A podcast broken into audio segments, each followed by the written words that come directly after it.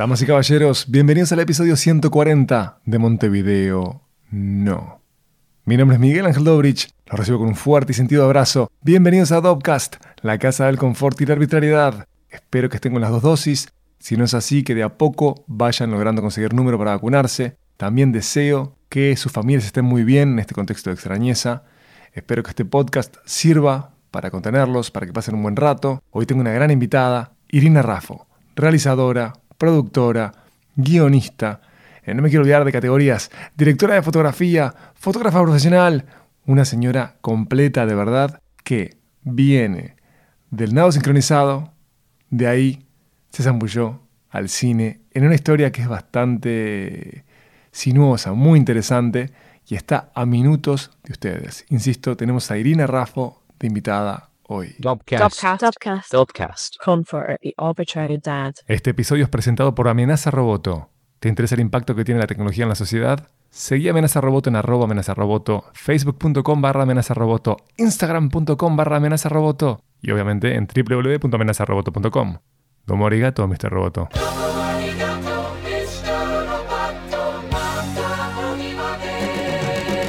Debo admitir que conocí a Irina Raffo por cuentos, por ser la cómplice de Gabriela Guillermo, que también estuvo por acá hace unos meses. Junto a Gabriela, ella codirige una tetralogía que hasta ahora tiene tres largometrajes filmados. Historias de verano, Historia de otoño e Historia de invierno. Pueden ver Historia de otoño si están en Uruguay ahora, Historia de invierno se va a estrenar el año que viene, Historia de primavera está por ser filmada. Cruzo los dedos. Escuchanos desde donde prefieras. Apple Podcast, Spotify, TuneIn, Castbox, SoundCloud. Y si, por ejemplo, tenés ganas de escucharnos desde Feedly, si tenés esa patología, avanti, levantá nuestro RSS y dale de punta. Te acompañamos con confort y arbitrariedad.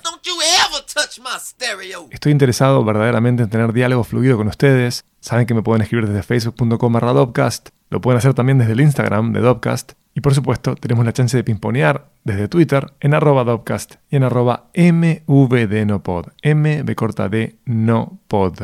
Puse énfasis en esa de final, ¿eh? Che, y obviamente estoy siempre atento a los comentarios que dejan en nuestro canal de YouTube. Si aún no te suscribiste, te invito a que explores todo lo que hay por ahí.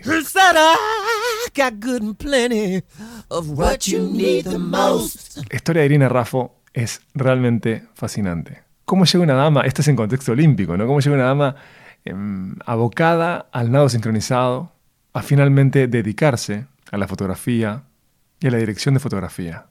Creo que no hay como mucha cosa más para narrar. Esta es una charla muy interesante, también hecha a la distancia, desgraciadamente, porque seguimos en pandemia.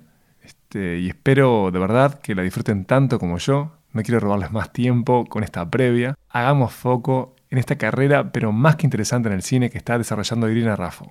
E insisto, si están en Uruguay, recuerden que pueden ver historias de otoño ahora y estén atentos en el resto de América y España o los Estados Unidos, porque tengo realmente la confianza de que esta película de alguna manera va a llegar a ustedes. Con confort y literalidad, vamos con Irina Raffo.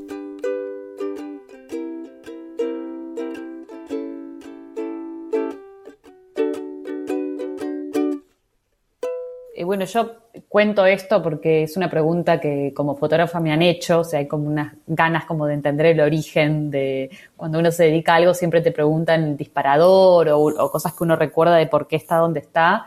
Y, la imagen que yo tengo y lo que recuerdo de forma más vividamente es eh, estar revisando la biblioteca de mi madre y encontrarme con muchas revistas eh, Geo, ¿viste? Las que dicen eh, como National Geographic, después hay otra que se llama Geo, no sé si es española, pero es una revista de viajes, bueno, que, hacen reportajes sobre distintas partes del mundo. Y, yo desde muy pequeña siempre tuve como una curiosidad bastante irrefrenable de, de, conocer como el mundo, o sea, a nivel de su aspecto como geográfico o estético, ¿no? Como ganas como de trasladarme, de moverme, e inclusive de muy pequeña siempre cuando me enteré que había gente que era hija de diplomáticos, como la idea de alguien que se estaba mudando todo el tiempo de un lugar a otro, me seducía mucho y decía, ¿cómo puede ser que yo no sea hija de diplomáticos? Porque, me, o sea, todo el mundo comentaba, no, porque hija de, diplomáticos y se mueven todo el tiempo y tienen que cambiar de amigos. Y yo decía, qué divertido esto como de moverse por el mundo, cambiar de amigos. Entonces siempre tenía como esa idea de querer viajar mucho y moverme y a través de estas revistas, que mi madre tenía una colección bastante importante de esas revistas, eh, yo las ojeaba y veía como paisajes totalmente distintos a los que conocía, imágenes de, qué sé yo, de Irlanda, de, los fiordos noruegos, de Alaska, de, de, Nepal, con gente diferente, con gente que tenía como un aspecto totalmente distinto a la gente que yo conocía y decía, ay, mis sueños como, bueno, yo creo que muchos fotógrafos empezamos así, pero de muy chiquita decía, ay, mi sueño sería como hacer reportajes para la National Geographic y para Geo y no sé, bueno, estar como, como de exploradora, recorriendo el mundo y viendo cómo otra gente vive. Y, y creo que nació de ahí, como ese interés por, por la, por la imagen, digamos, por lo fotográfico, como una ventana a un mundo desconocido, un mundo distinto. ¿Cuándo es que decidís entrar en acción con una cámara? Y ya, o sea, ya a eso de los 15, 16, que hacía como pequeños viajes, yo entrenaba en el plantel de nado sincronizado y hacíamos viajes a, distintas partes del Cono Sur a competir a nivel sudamericano, a Chile, a, a Brasil, Argentina. Entonces, siempre que tenía la oportunidad de ir a un lugar diferente, llevaba la cámara y aprovechaba algunos días extras o era como bastante aventurera, entonces trataba de organizar eh, quedarme 10, 20 días después de la competencia para ir, qué sé yo, a la Patagonia chilena o hacer como alguna escapada. Y eran como las primeras, eh, sí, tentativas como de registrar capaz esas imágenes, como de imitar eso que yo conocía de, de National Geographic o de Geo, de, bueno, de fotos de montañas, qué sé yo, cosas así, o, o de pedirle un niño como de una aldea o algo que yo encontraba en algún lugar que me dejara fotografiarlo, como ese tipo de cosas. Y creo que en esos primeros viajes ahí fueron las primeras, los primeros acercamientos de forma más intuitiva, ¿no? Más, era muy chica, o sea, tenía menos de 18, entonces ahí como que todo el tiempo trataba así de imitar eso, como que recordaba esos paisajes diferentes, cómo eran fotografiados y me imagino como que trataba de imitar como la forma de fotografiar, porque era una cosa que yo no había estudiado, ¿no? Entonces era, bueno, me acordaba esas imágenes, bueno, voy hacer una imagen parecida de este lago, de esta montaña, pero no, no había una formación eh, académica o formal para ese entonces. Después, cuando, cuando ingresé ya, hice la Universidad Católica, comunicación audiovisual, eh, ahí ya fui con una idea como bastante más clara, inicialmente de ser como periodista, reportera gráfica, digamos, o este tipo de cosas. Y tenía esas, como esa intuición de que era por ahí y, y en ese momento empecé a entrar más en contacto quizás con lo que es el mundo audiovisual en relación al cine y me empecé a interesar bastante por eso también, ¿no? Por, por, o sea, inicialmente capaz que era como una cosa más de exploradora, de reportera, ¿no? Una cosa eh, más clara por ahí, pero después bastante rápido eh, empecé a interesarme también por la producción audiovisual en términos más narrativos. Y, ahí empezó como, bueno, a, haber un recorrido más claro, una búsqueda más clara, más formal de, de eso. Ajá. Che, qué interesante que haya sido nadadora abocada a esta categoría, ¿no? De la sincronización. Nada sincronizado, sí. Me. Ah, no, no, no, me voló la cabeza. Eh, porque no me imagino cuál es el mindset de una persona que tiene que estar en sincro. Sí. Que tiene que entrenar para estar funcionando exactamente a la misma vez, al mismo tiempo que el otro. Claro, sí, sí. Es una experiencia muy linda porque es una experiencia de total conexión y te transformas en, como que hay un cuerpo que supera tu cuerpo, ¿no? O sea, porque el no sincronizado tiene figuras, tiene líneas como lo que es el solista o el dueto. El solista trabaja solo, es como la parte menos divertida de no sincronizado, de que hay una figura de solista que compite sola. Pero después tenés la figura de las duetistas, que yo era bastante duetista, trabajaba en dueto con, con Leticia Gadea, que ahora es salvavidas, bueno, profesora de educación física, de yoga, de todo y con ella hacíamos dueto, pero después hacíamos eh, equipo, que eran equipos de, de, ocho personas. Y ahí de verdad funcionabas como un organismo totalmente distinto a vos y era impresionante, porque primero que era todo con un conteo especial, numerado, las músicas las transformas en un conteo, entonces es un 2, 3, 4, 5, 6, es como todo el tiempo estás repitiendo un conteo y sentís que todo el mundo está ah, como conectado en, ese momento eh, a lograr algo al unísono, ¿no? Que es, una comunión muy linda que se genera, como un trabajo en equipo que te hace también estar atento al otro, que estás todo el tiempo prestando atención como multifocal, tratando como de ver exactamente qué están haciendo todas y como entendiendo que tu movimiento, inclusive abajo del agua, tiene que ser como lo más idéntico posible. Es que esta clase de experiencias, solo, yo que sé, como civil las puedo apreciar en la música, ¿no? Cuando uno toca en un colectivo, cuando uno canta en un coro, mm. este, que son ambas cosas que, que experimenté en diferentes etapas de mi vida, pero acá está el medio líquido, el medio acuático, hmm.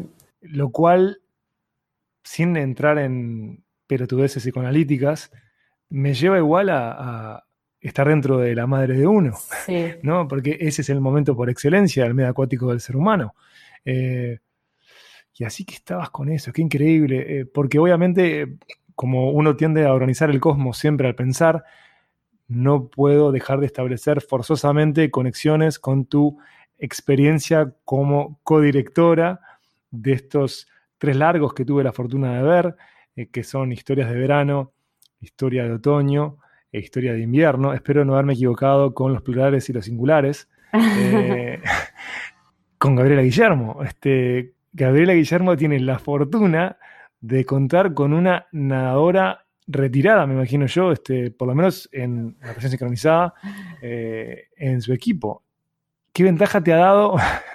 es increíble esto. ¿Qué ventaja te ha dado eso, justamente, el ser consciente de eh, los tempos este, de movimiento del otro en este trabajo? Porque yo tengo teorías este, sobre cómo funcionas vos este, como espectador, pero no me quiero adelantar. Así que eh, quisiera saber si te da alguna clase de ventaja o no en tu labor como directora de fotografía. En este caso sos más que la directora de fotografía, porque sos productora, sos guionista también de la película y directora, codirectora. Sí, yo creo que, el nado sincronizado es un deporte que te ofrece, como te decía, la posibilidad de estar totalmente, eh, digamos, en vos y en los otros a la vez, que es algo como bastante maravilloso, como la posibilidad de conscientemente ejercitar eso, de vos tener control sobre tu cuerpo, pero que esos movimientos dependan como una visión refleja del entorno. Entonces yo creo que eso te hace reaccionar bastante rápido a los... Porque inclusive si vos tenés un conteo, no estás trabajando con una dentista, y ves que tu dentista se está yendo de conteo, se está yendo de ritmo, pues no vas a seguir, esperar que la otra persona vuelva a tu conteo si vos te das cuenta que eh, es más fácil vos acercarte a ese conteo que ella está llevando. Entonces en ese momento decís, bueno, yo voy más rápido, o como que todo el tiempo estás midiendo y ajustando eso, ¿no? Eh, e inclusive yo hice teatro muchos años, yo desde los 15 empecé a hacer teatro con Carlos Aguilera en el Biguá, en un taller de teatro que él tenía, y estuve muchos años trabajando digamos, no de forma profesional, pero, pero bueno, haciendo obras, digamos, en cartel, con Juan Pablo Moreno, trabajando con, con, Vidal en, ¿cómo se llama?, en, el grupo de la Universidad Católica de Teatro. Y me gustaba mucho la improvisación, los ejercicios y todo lo que tiene que ver con el teatro también es como de sincronizar y que estar, muy atento a lo que sucede en escena, de poder reaccionar como a tiempo, de poder estar abierto, como disponible. Es como esa idea de estar como como que todo sea potencialmente disponible. Entonces, en, la filmación, que hay gente que me pregunta, pero ¿cómo que filmaron en tres, cuatro días? ¿Cómo puede ser? Pero esto no lo planificaron, este movimiento vos no lo pensaste. Y la verdad es que no, o sea, yo, yo a veces cuento, ¿no? Casi tengo, apenas tengo tiempo para enfocar muchas veces, porque filmamos muy, muy rápido, en situaciones muy... Eh, adaptándonos como a cosas que ya están funcionando, situaciones reales que ya están en marcha, digamos. Entonces es, un, es una filmación casi documental en un punto en su forma de operar fotográficamente o técnicamente o a nivel de lo que es el lenguaje audiovisual. O sea, en una ficción en general uno tiene tiempo para programar, hay un técnico, hay un storyboard, hay una, una planificación muy clara.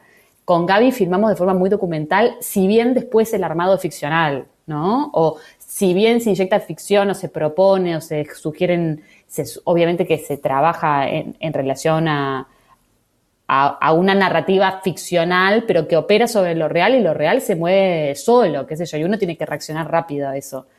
Y creo que la ventaja sin duda fue eso, eh, estar como con todas las antenas eh, encendidas para poder adaptarse rápido a cambios que pueda sugerir lo real, lo que te rodea. Mira, qué interesante, qué interesante. A mí me sorprende mm, tu rol en estas películas, este, en particular en la fotografía, porque te imagina como si fueras una cazadora, ¿no? que está a la espera de que aparezca el cervatillo o el mamut, no sé. Sí, sí, sí. Pero siempre eh, te imagino así, digo, está esperando que la realidad le dé algo mágico, que puede ser desde cómo golpea el viento una serie de hojas, a el cambio de luz este, sobre una estatua en París, digo, por decir claro. cualquier cosa. Este, y, claro, tiene cierto sentido esto con lo que me contás, ¿no? Este, porque imagino que así como vos estás eh, acomodando el cuerpo a lo que pasa con el entorno, que me decías que hay como un ataque documental este, en el campo de la ficción. Sí que también vas este, acomodando tu tiempo a la realidad, a lo que pasa enfrente. Y no parás de encontrar oro. Sí. Para mí el pico de rendimiento como espectador lo encontré en Historia de Invierno, que me parece una locura, una maravilla de película. Realmente, o sea, es increíble.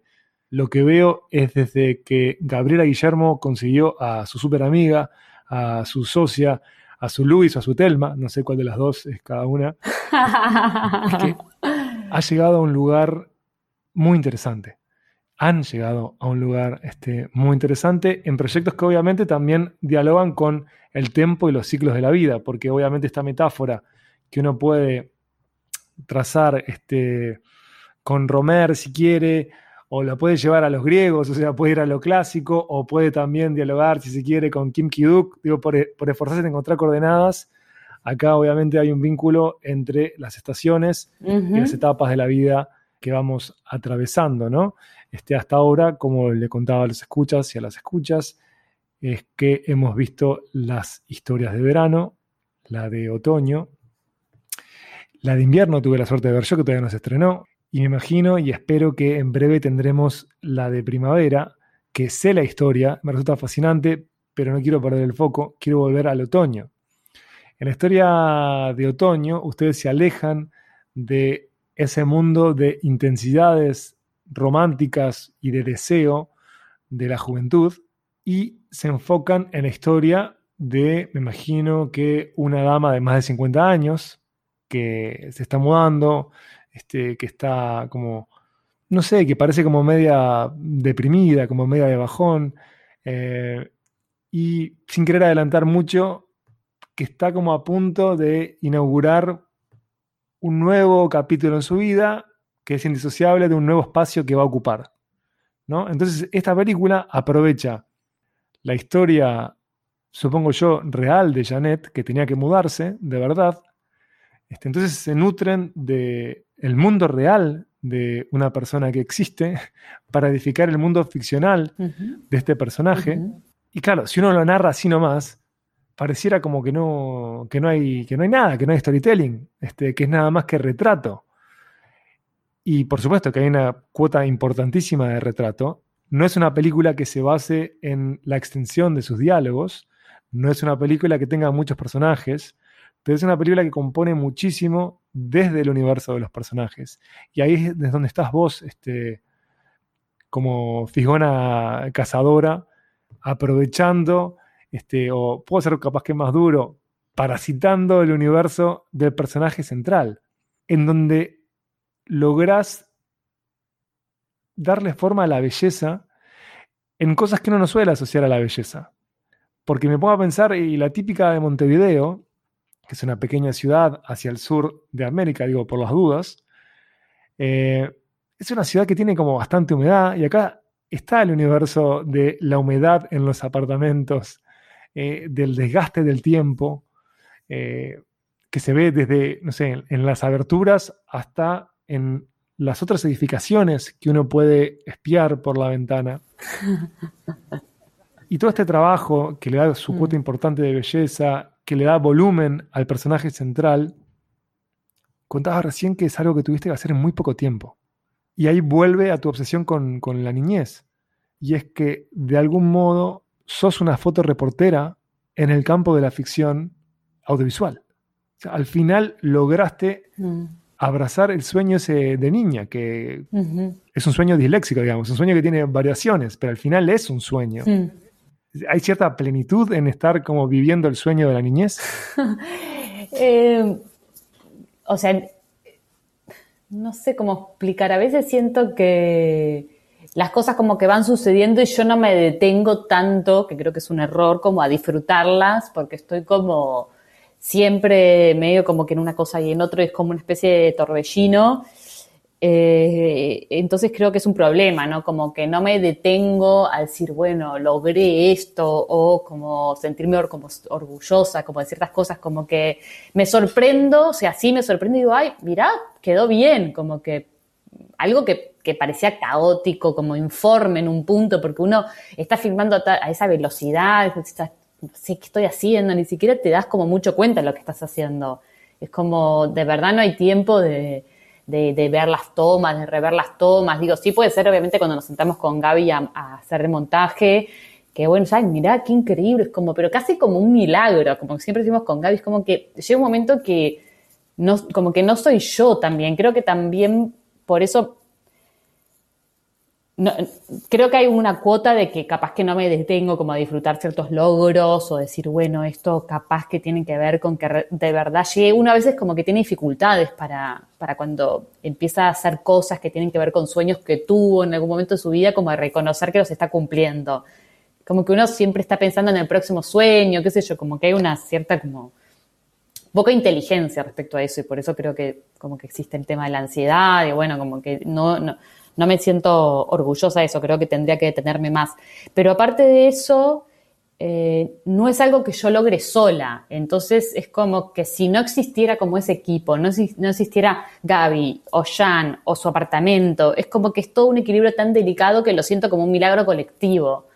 Entonces capaz que eh, justo en lo que es el cine, quizás por más de que yo tenga obviamente una injerencia mucho más importante en el tema fotográfico, es como que toda la realidad es como construida en equipo, por más de que yo tome decisiones sin duda y sea yo la que toma ciertas decisiones, siempre es como en interacción con una realidad construida por un grupo de gente.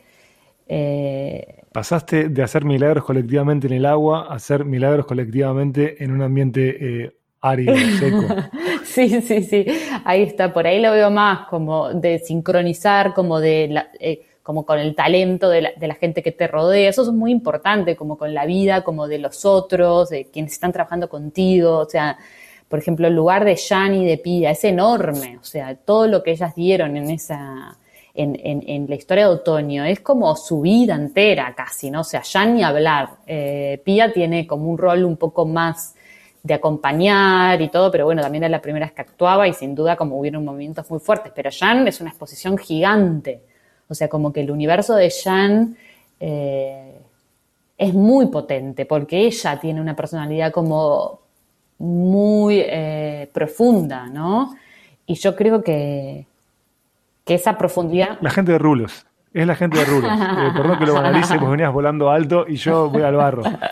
La gente de Rulos es así. Sí, los Rulos. Son misterios, son ondas. la gente de Rulos por las dudas doy un par de pistas para quienes nos escuchan, es que Janet es la protagonista y María Pía es la coprotagonista.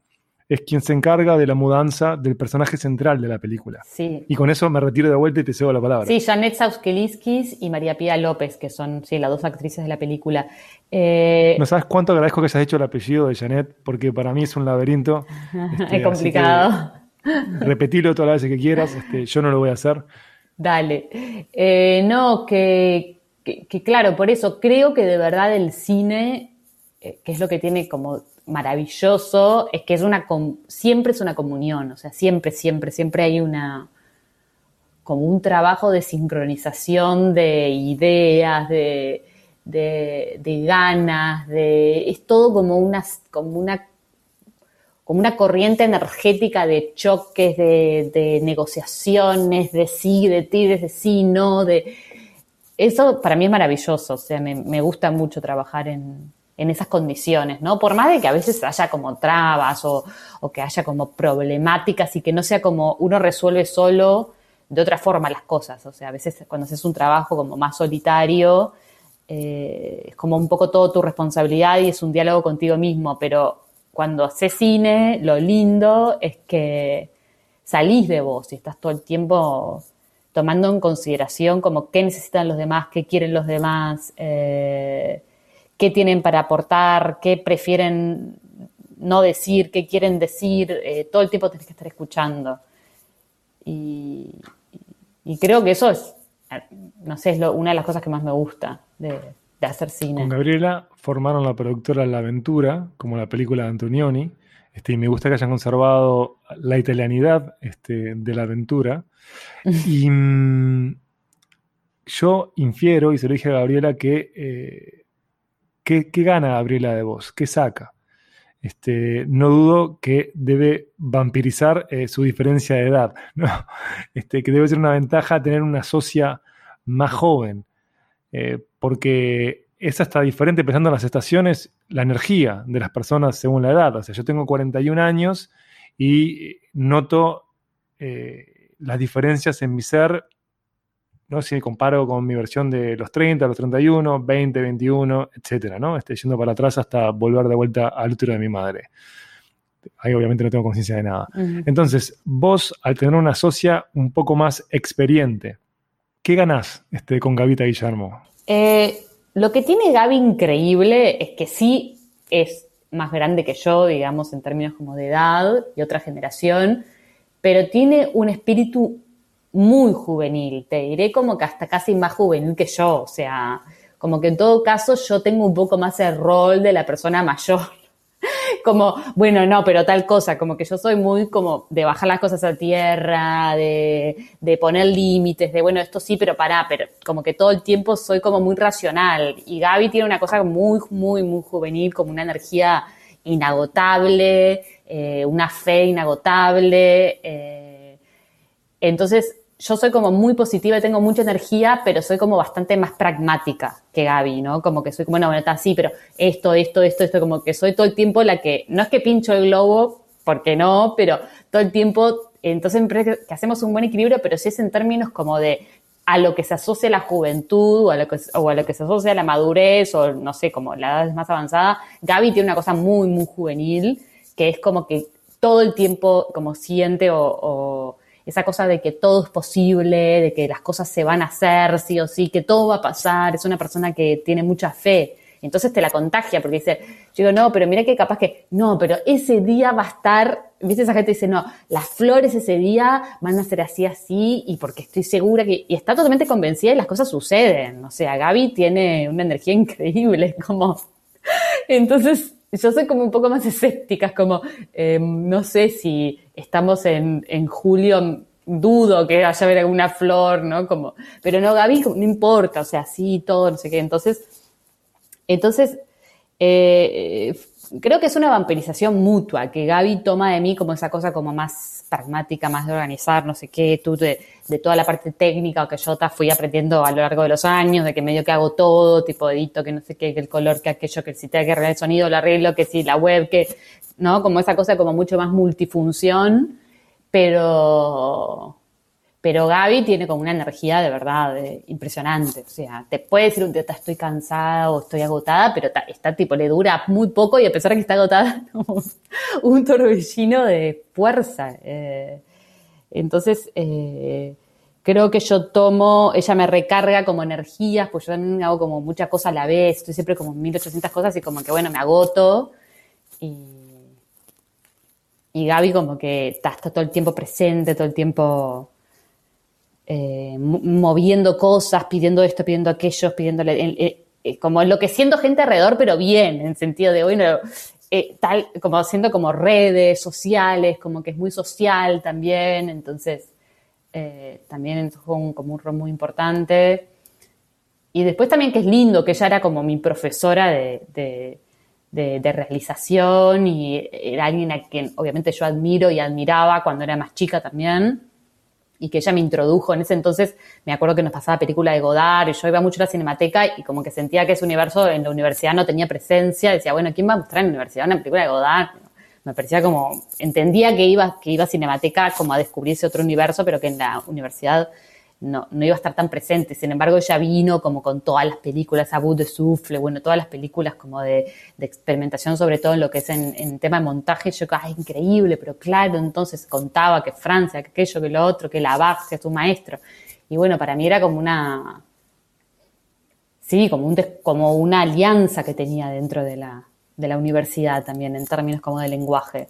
Sí, me vinculo con eso porque Gabriela también fue mi profesora y, fue la persona que me hizo amar eh, al cine moderno. Este, claro, claro, claro. Entonces, este, comprendo, pero tan, tan bien eso y sigue siendo una fuerza eh, energética positiva eh, en su rol en la Universidad de la República, este, con diferentes generaciones claro, que se están formando en el campo audiovisual, así que entiendo bien ahí qué da y es fantástico que estén en sincronía en esta nueva etapa de sus vidas este, profesionales. Ahora, está la aventura de planear una película, ¿no? de escribirla, conseguir los fondos para hacerla. Eh, quizás uno de los momentos más fascinantes sea el rodaje. Después, dependiendo de cuán duro sea el rodaje, está cómo se llega al montaje. Uno puede llegar desalmado, roto al montaje, o puede llegar este, con cierta armonía. En general, la mayoría de la gente llega golpeada al montaje este, por todas las dificultades este, que hay, sobre todo en el sur, para financiar y poder hacer las películas en poco tiempo. Em, ahora ustedes están defendiendo la película en cartel, lo cual en general es una batalla perdida eh, en nuestros lares, porque por el propio sistema que hay de distribución y exhibición, en particular de exhibición, no hay un contexto que sea favorable para la producción nacional o local, este, ni regional, ¿no? Pero digamos, local y nacional, o sea, usen el sinónimo que quieran en este caso, es bastante dura, ¿no? Porque en, general suelen tener dos semanas en vida este, las películas nuestras. Entonces, ¿cómo, ¿cómo, están llevando este periodo que es como un haiku, que es este breve, que es efímero? Y la verdad es que estamos bastante cansadas, pero porque eh, si bien como contamos con un apoyo, es un apoyo como de promoción de cine nacional, que es relativamente pequeño para lo que son como los lanzamientos de las películas, y nunca tuvimos como apoyo de producción para estas películas, solo en invierno que tuvimos desarrollo, pero que es muy poco dinero para el desarrollo de una película, y nosotros filmamos con lo que supuestamente es el desarrollo de una película, o sea que imagínate, eh, de verdad, este, como que filmamos con nada prácticamente, como lo, que pudimos cubrir con desarrollos, algo muy, muy pequeño, que son un par de pasajes, digo, como prácticamente nada, ¿no? Pero mm, la verdad es que es bastante difícil, o sea, digo, yo creo que no podría como estar en este lugar, por ejemplo, si no tuviera como el apoyo como de mi familia o como gente como que está ahí como ayudándome y dándome una mano en lo que necesite. Después mucho, mucho como un equipo de gente, una red de gente que entiende la situación y te dice, bueno, Iri, obvio, no pasa nada, te ayudo con esto por un cuarto de mi calle o por un 1% de mi calle, o sea, como que es una red, digamos, que de, de, eventos que se tienen que hacer de forma profesional, porque obviamente cuando vos estrenás y estrenás en un cine, como una sala como Cinemateca, no podés ir con un pendrive y decir, miren, mi no sé qué película, así como está y listo. O sea, vos tenés que ir con un DCP como si estrenaras en cualquier otra sala como una, como una película que capaz con un budget de un millón de dólares. O sea, al final tenés que llegar con algo que tenga como un nivel técnico eh, decente, mínimamente. Y ese nivel técnico, para llegar a ese nivel técnico, evidentemente, no estamos hablando de millones, pero estamos hablando de que se necesita dinero. Y ese dinero, la verdad que nosotras, como lo ponemos de nuestro bolsillo en el sentido de que lo ponemos en horas, muchas, muchas horas de trabajo, muchos, muchos favores que uno va acumulando, porque una cosa es pedir que alguien te ayude con una cosa una vez, otra cosa es otra vez, otra cosa. Entonces es como una cadena, como una cadena de favores y de cosas que uno queda como debiendo en un punto. Y como evidentemente llegas al estreno, por supuesto que lo disfrutas y es hermoso y tus amigos y tu familia está ahí y gente que no conoces te comenta o te escribe. por supuesto que tiene como un montón de, que hay una, energía muy linda que, vuelve a vos. Pero la verdad que estamos, o sea, yo al menos estoy como muy cansada porque, porque sí, porque no es, o sea, no, es fácil como eh, producir, realizar y difundir cine eh, prácticamente sin fondos, o sea, casi sin fondos, porque estas películas podríamos decir que, que los fondos que tuvieron fueron fondos que es como un empujoncito, vos en general tenés fondos en todas las etapas y tenés, cuando tenés que lanzar la película, tenés un pequeño fondo del ICAO, que es promoción nacional, que te ayuda a los gastos de estreno, básicamente los gastos que implican un estreno, armado de CP, el brindis, si es que hay brindis, eh, todos los movimientos que tengas que hacer, prensa, difusión, imprimir afiches, digamos, todo un dinero que se te va volando. Pero claro, nosotros solo tuvimos como, por ejemplo, en otoño, este, este, este apoyo en la última etapa. Y, lo que yo siento que hay un problema es que los fondos de cine en Uruguay siguen siendo como fondos pensados para películas industriales filmadas de un modo. Y es como que no hay, digamos, como categorías, como películas de budget de, de tanto menos, o películas que se filman. Es como que hay un presupuesto asignado, pero son muy pocos los proyectos que obtienen fondos y medio que tienen que ser de determinadas características, una proyección internacional de tal tipo o que se puedan insertar de tal forma, como que muchas veces se apuesta a eso también en los premios, a películas que se puedan insertar en festivales internacionales, como que, qué sé yo, digo, hay, un problema de diseño como de fondo, de no estratificar como los tipos de cine que se están haciendo ahora, cómo se está trabajando ahora, que no es como se trabaja hace 20 años.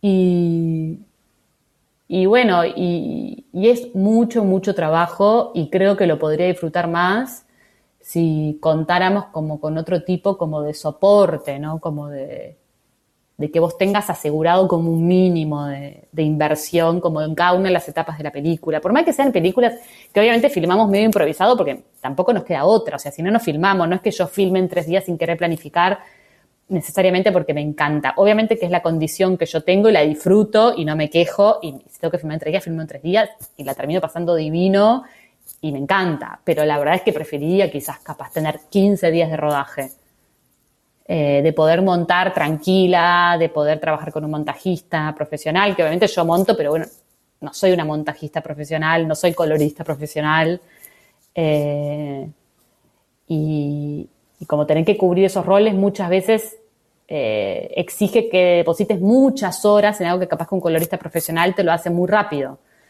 O sea, por ejemplo, yo el color de, historias de verano lo hice medio a los ponchazos, como se dice acá, y me llevó un montón de tiempo hacer ciertas cosas. Y esta última vez quise hacerlo yo también, pero tuve como un montón de problemas técnicos. Llegué a una colorista que me ayudó, una colega, Lisa Barbosa Arriba, de, Artemisa Lab, y, y, bueno, me dijo, bueno, no te preocupes, yo te ayudo, aunque obviamente sé que no hay muchos fondos. Digo, bueno, te pagamos algo simbólico.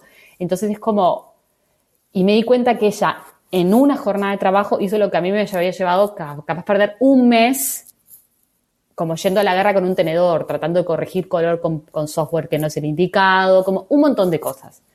Entonces es como, de verdad, eh, claro, uno llega al estreno, digo, no llega en la alfombra roja, en el hotel de Cannes, qué sé yo, no, estás como muerta de cansancio, eh, tuviste mis problemas técnicos, pediste mis favores, eh, después sabes que tenés que seguir vos, como vos difundiendo tu película, pidiendo a amigos que vayan, peleando como el cartel, diciendo, bueno, quiero estar más por tal y tal razón, eh, tenés que estar atrás de todo, de todo, de todo, de todo. Eh, y, y, sí, es, es bastante demandante, ¿no? Y, y no queda otra que hacerlo uno, qué sé yo, no, no hay otra salida. Sabiendo todo esto, ¿cómo juntas fuerza para la obra que le falta? Porque esta es una tetralogía, falta una de las cuotas, uno de los episodios de este proyecto. ¿Cómo sigue habiendo energía, este, teniendo la certeza de que es todo repecho? ¿Por qué seguir en Uruguay también, sabiendo que es todo repecho cuando perfectamente podrías migrar y aprovechar un contexto más propicio para el desarrollo del audiovisual. Sí, igual yo creo como que en todo, o sea, como que no hay lugares ideales, o sea, como que la inserción en el proceso de producción audiovisual es compleja en cualquier lugar del mundo, o sea, sí creo que una vez que estás trabajando en determinadas condiciones en otros lugares del mundo, bueno, como contás con un poco más de, de, apoyo o infraestructura, pero también te exigen, te exigen, para, para obtener ciertos fondos te exigen muchas más condiciones. Que capaz que Uruguay es más laxo con eso, vos las condiciones no las tenés tan controladas o bueno, a ver cuánto estás facturando por no sé, por año tu empresa, tu productora, a ver de promedio, capaz que yo voy a Alemania y digo que facturo por año X cantidad de dinero y me dicen, no, mira, los fondos no te los podemos ni dar porque no tenés un backup de liquidez para poder producir. Y ya está, quedaste afuera por completo. O sea, como que Uruguay también lo que tiene es que ciertamente flexible, como en esas condiciones, que eso es una cosa positiva. Eh, y tiene como sus pros y sus contras, digamos. Em, y, creo que el tema de seguir adelante, de, de seguir adelante, no hay opción, qué sé yo, como que no, ni te planteas no voy a hacer mi última película porque estoy cansada. Es como que nada, o sea, no existe como que esa posibilidad, es como lo, lo, vas a hacer, qué sé yo, como, no, no, no, es como una necesidad en un punto, no, no está la posibilidad como de cortar o...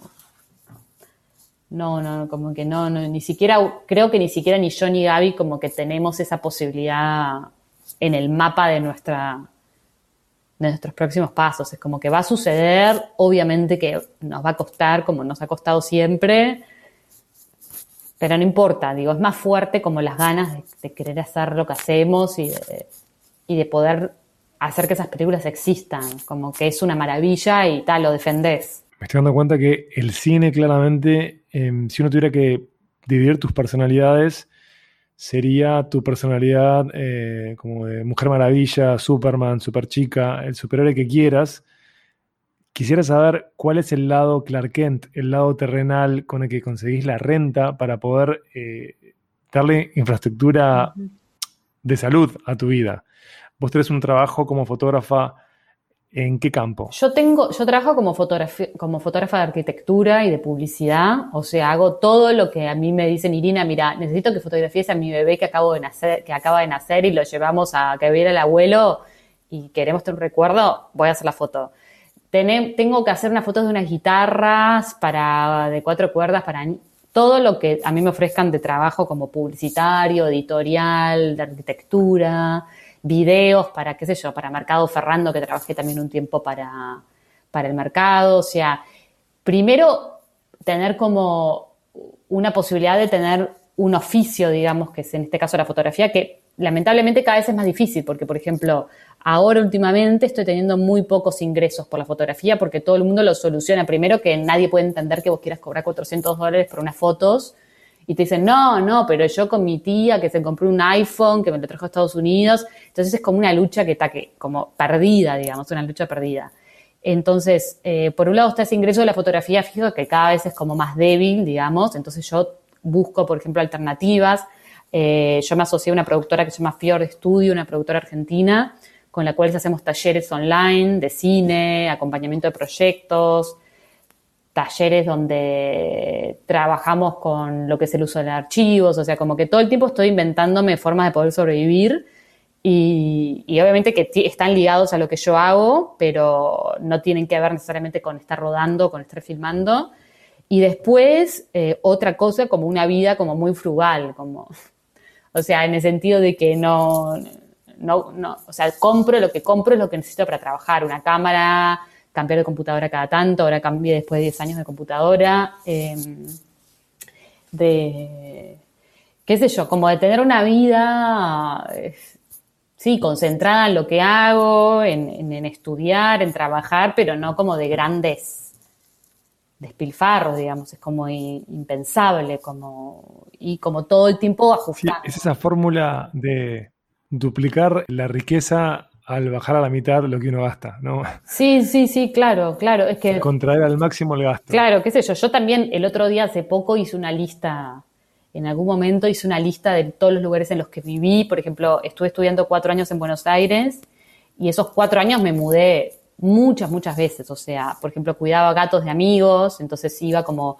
mudándome de casa en casa según los rodajes que tenían mis amigos que se iban y necesitaban que los gatos estuvieran acompañados. Entonces me decían, bueno, voy a filmar al sur tres semanas, ¿sí? y puedes venir a cuidar el gato, y, y viví esas tres semanas ahí. Y después alquilaba una habitación por Airbnb en un apartamento. Y me mudaba a veces como tres veces en un mes. Y así estuve como tres, cuatro años. O sea, no es yo me acuerdo que hace poco hablé con los alumnos de Diego Vidar de, Artes Visuales de la Universidad Católica y les decía, o sea, como que dedicarse al arte y al cine, digamos, tenés que, si no venís como de una familia o un soporte como excepcional, o si venís como una familia normal, donde tenés que ganarte tu vida, etcétera, etcétera, etcétera, eh, es bastante sacrificado y no podés tener como aspiraciones como materiales, digamos, porque es imposible. O sea, te enloqueces, es imposible, qué sé yo. Tenés que estar dispuesto como a, a los cambios, a adaptarte a las cosas que vayan pasando. Eh, el tema de la seguridad como algo muy difícil, como lograrlo por, por uno mismo, como... Em, hay muchas cosas que uno va dejando en el camino, pero qué sé yo, si es lo que querés, es lo que querés. Así que lo vivís con paz. Eh, hay otras personas. Lo con armonía esto con aceptación.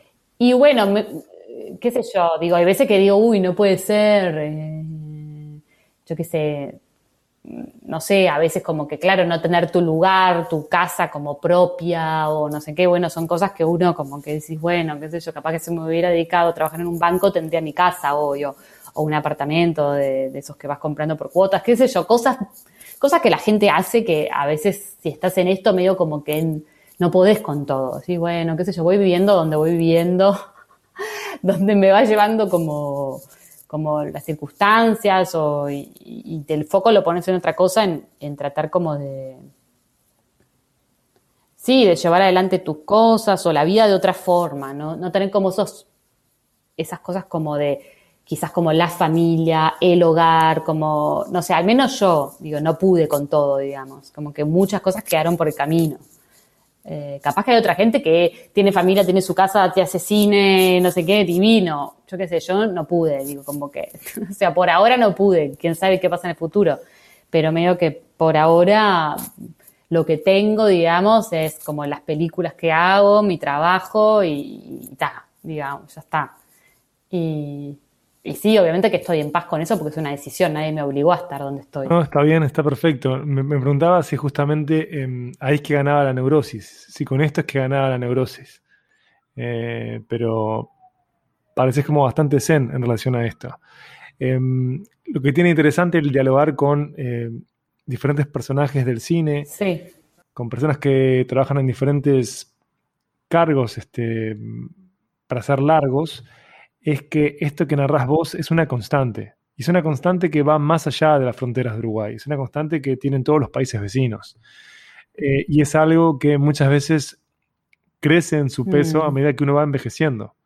¿no? A medida que uno se va acercando al invierno. Y claro, este, no podía dejar de preguntarme, que sé que también parece de los pelos, pero es si la natación, este, si el agua ayuda a balancear esto. Claro, eh, bueno, yo eh, eh, hace ya un, tiempito, no mucho, pero estoy nadando como, estoy nadando en la playa, digamos, hasta ahora pues, está muy frío, pero me compré un traje ya hace, hace unos meses y a partir, y el año pasado empecé a nadar en el mar y eso, y creo que, que sí, como que mantener la neurosis baja exige como una concentración, como tener actividades como que te ayuden a, sí, a estar tranquilo, o estar como a aceptar las cosas como son, o que si estás como con mucha cosa arriba, bueno, decir, bueno, abajo me voy a nadar a la playa y me nado la, mitad bahía y salís como nuevo, qué sé yo, digo, como que también es eso, o sea, es como como aceptar que las cosas van a ser de un modo y que si las cosas son espectaculares y te toca, tenés mucha suerte y te va bárbaro, bueno, divino, porque también hay gente que le pasa. Evidentemente no es la mayoría para nada, más bien te diría que es uno en un millón. Puede pasar, pero después de estar tranquilo de que tu vida, a pesar de que no seas el uno en un millón, eh, puede estar buena también, o sea, como, y que, y que además que vos decidiste, como son cosas que uno decide. Em, y yo creo que el agua sí es fundamental, qué sé yo, me parece como que entender como la naturaleza como de lo líquido y de la capacidad que tiene el agua como de siempre estar como haciendo su propia forma en relación a su propio contenedor, como tomando inclusive el color de las cosas que lo rodean, como eh, yo creo que es, un ejemplo a seguir. Qué sé yo. No, creo que sea para todo el mundo, también creo que hay una condición como de personalidad. Eh, esto como el desapego material, de como el amor como medio incondicional por lo que uno hace. Eh, medio que está o no está, lo que también a los chicos les decían no, porque me decían algunos alumnos de, de la universidad, no, porque yo en realidad pensé que capaz me quiero decir más a, otra cosa porque necesito seguridad y bueno, si necesitas eso, necesitas eso, también es, no es mejor o peor, es lo, que uno necesita. Eh, pero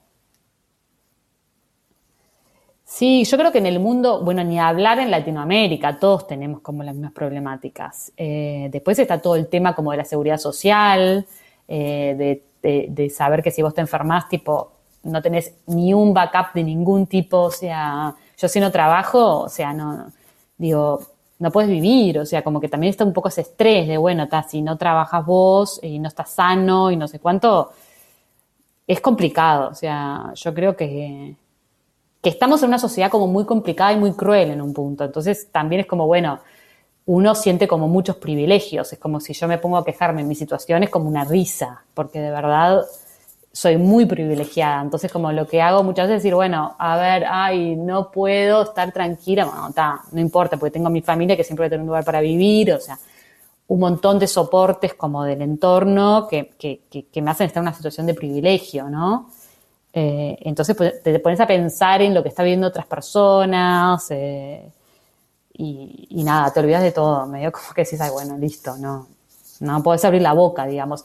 Pero no por eso creo que es importante como hablar sobre esta situación, como que la gente no crea que, ay, los cineastas vivimos como no sé de qué del aire, que la situación como de amparo de los artistas en Uruguay es ideal y que estamos en el mejor país, no, digo, como que es importante poner las cosas sobre la mesa y entender que las cosas podrían funcionar mejor y que, y que como que hay ciertos niveles de injusticia que se trasladan obviamente como a como sí a todos los campos no en, sobre todo en Latinoamérica como la desigualdad social todo eso afecta como a todo como todos los contextos todo desde desde obviamente que no solo el mundo del cine todo todas las, las disciplinas todos los oficios está todo bastante castigado eh, entonces me parece que está bueno, como tampoco estar como en una nube como de, de idealismos irreales, ¿no? Eh. Ahora que quedamos en el subsuelo anímico este, con todo esto.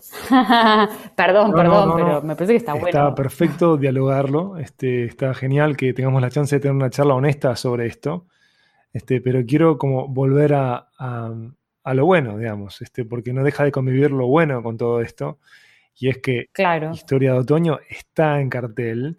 Estábamos hablando recién de las virtudes de lo líquido y no puedo dejar de pensar en esa frase eh, que es mega citada de Bruce Lee, sea agua, amigo, sea agua, justamente porque el agua puede tomar la forma de la gente que lo contiene, su contenedor, como decías vos, y en Historia de Primavera, porque Historia de Primavera se sostiene también con una aventura, desventura amorosa líquida.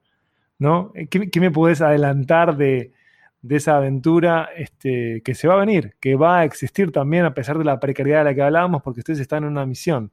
Sí, eh, una de las cosas más interesantes para mí también que tiene, que tiene Primavera, de lo que puedo adelantar, es que vamos a estar trabajando con personajes masculinos, o sea, como que es un mundo masculino al que nos, vamos a acercar dos mujeres con los ojos de mujeres, y eso es como muy desafiante en un punto, ¿no? Es como si, bueno, ¿cómo voy a filmar hombres como, como la afectividad entre los hombres, o sea, hay una, una curiosidad de cómo va a ser eso, ¿no? De ingresar como en ese universo que es totalmente diferente al mundo que yo conozco, porque soy mujer y bueno, qué sé yo, como que creo que es un universo para mí eh, misterioso y desconocido en un punto, en cierta dimensión. Y después la idea de que, de que la película se va a filmar entre Montevideo y Venecia. Entonces pensar en tener, hablando esto de las desigualdades sociales, pensar en tener como por un lado Montevideo y por otro lado el universo de Venecia, que es como la exuberancia por excelencia, ¿no? Como el rococó, la, la, carga, la, la, riqueza, como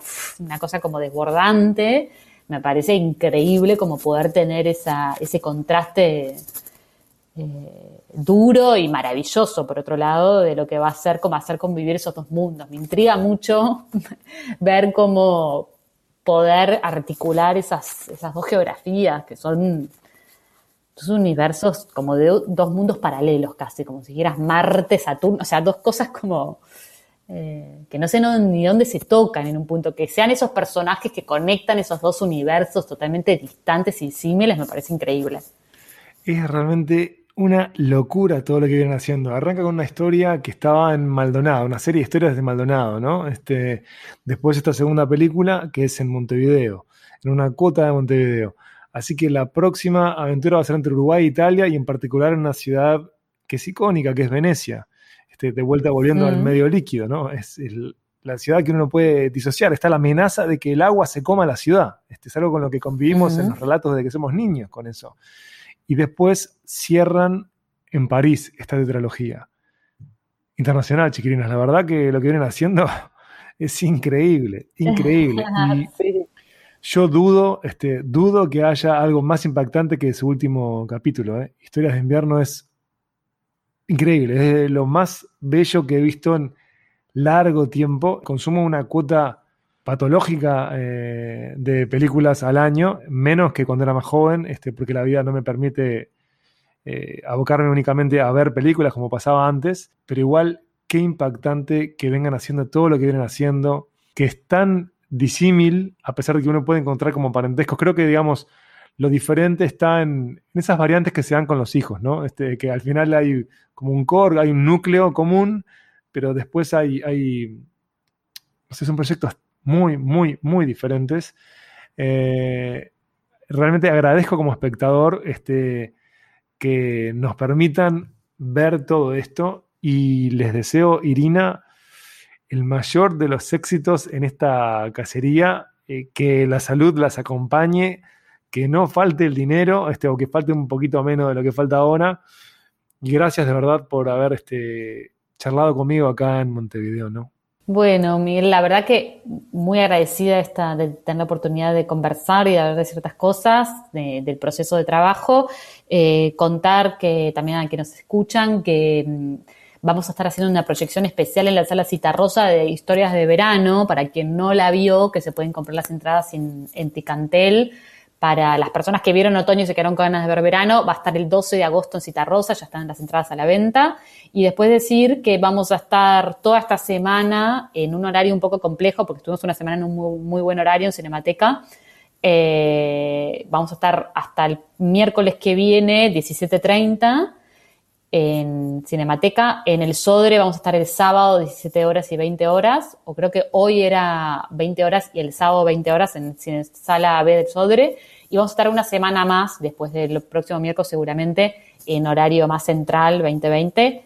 Eh, bueno, obviamente agradecer a la Cinemateca porque de verdad es como un lugar que sí, la Cinemateca es como que se ve la película gracias a Cinemateca en un punto, porque si no después como Cinemateca y Sala B son como las dos salas que sin lugar a dudas permiten como que el cine como uruguayo exista, o sea, para los espectadores uruguayos, porque si no, no tengo idea eh, cuáles serían otros canales como distribución, entonces obviamente agradecer que existen estos dos espacios que, están muy abiertos, siempre como muy dispuestos a, dar un lugar de distribución para estas y de, visualización de estos proyectos como más de pequeña escala.